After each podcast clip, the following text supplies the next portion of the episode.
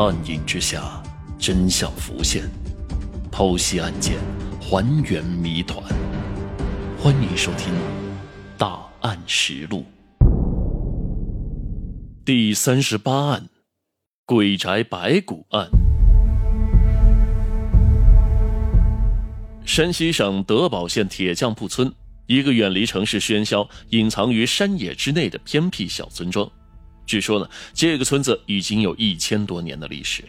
当时呢，为了给军队打造兵器而聚集了不少的铁匠，久而久之呢，便形成了村落。这里的村民们往前数几代，都曾经是打铁为生的，铁匠铺村的名字也由此而来。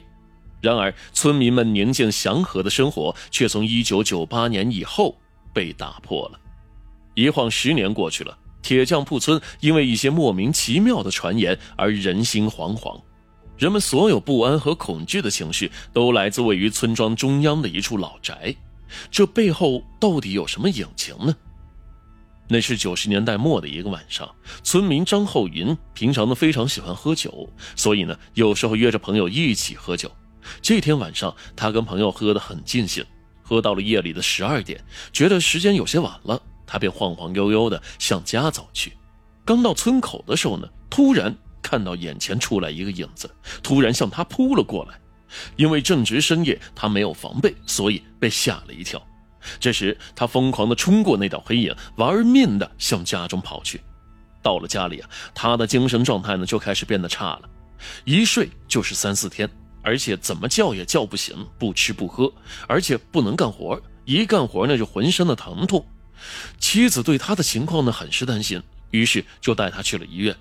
但是让他们感到吃惊的是呢，医生给他做了各项检查，检查报告显示他的身体的各项指标都是正常的，只是精神状态有些问题。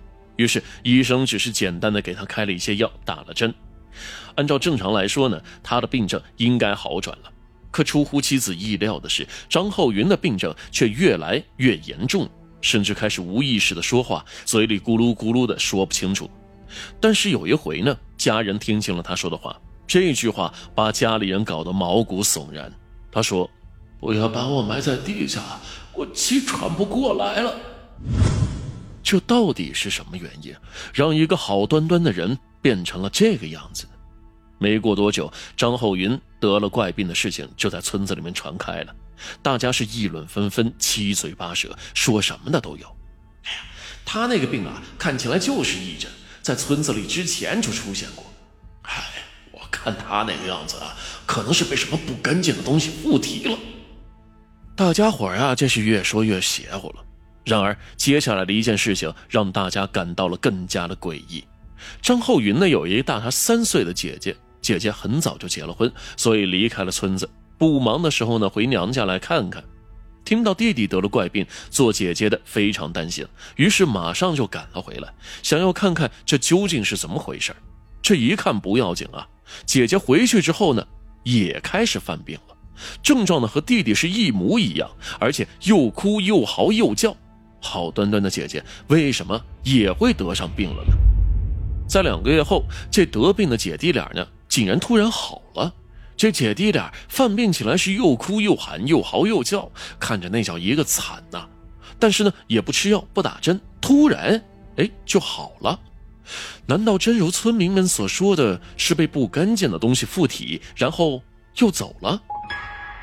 有的村民呢问张厚云那天晚上到底碰见了什么，而他就是摆摆手，张口就说不知道。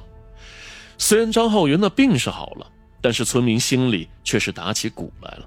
病好了的张厚云不久之后呢，就出去打工了，而且很少回村子。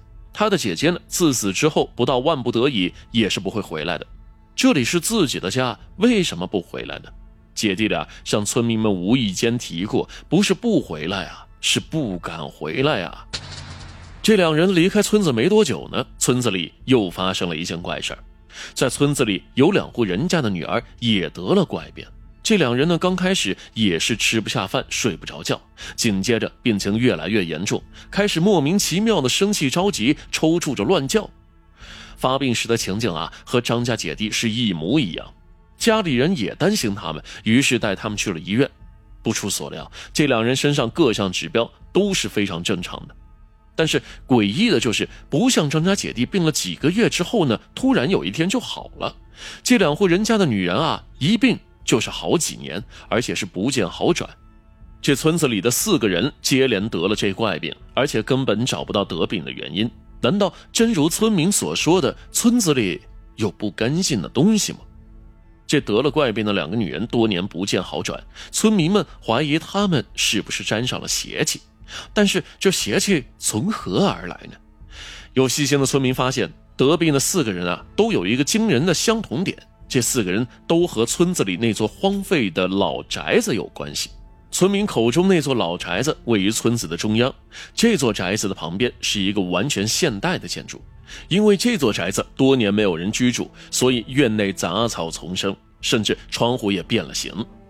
这样的景象让这座老宅无时无刻不透露着阴冷诡异的气氛。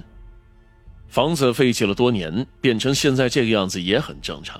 那为什么村民们会说这四个人得的怪病和这个破宅子有关系呢？原来张厚友得病的那晚正好经过这座老宅子，然后就出了事儿。他姐姐去看他的时候，正好也经过这座老宅子。而村里那两个女人，她们家正好就在这座老宅子附近，跟这座宅子沾上关系，为什么会发生这种怪事儿呢？据村民所说啊，在这四个人得病之前呢，宅子就发生过两起诡异的失踪事件。这还要从宅子的主人康玉林说起。